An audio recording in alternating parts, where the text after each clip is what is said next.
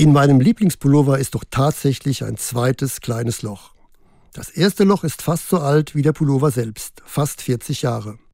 Aber ich kann mich einfach nicht von ihm trennen. Ob mein Pullover teuer war, weiß ich gar nicht mehr so genau, aber er ist mir lieb geworden. Vielleicht haben Sie ja auch ein Kleidungsstück, von dem Sie sich nicht trennen können, weil es sozusagen ein Stück Ihrer Lebensgeschichte erzählt. Ich kann das gut verstehen. Was ich nicht verstehen will, ist, dass wir in unserer noch immer Wegwerfgesellschaft zwar von vielem den Preis, aber leider nur von wenigem noch den Wert kennen. Das gilt auch für den Umgang mit unserer Kleidung. Fast Fashion nennt sich das.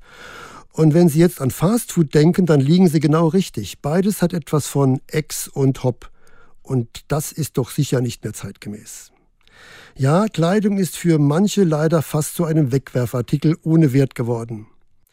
Wer jetzt sein Gewissen mit Recycling beruhigen will, dem sei verraten, weltweit türmen sich die Altkleiderberge in den ärmeren Ländern, in Teilen Südamerikas und Afrikas ein echtes Umweltproblem.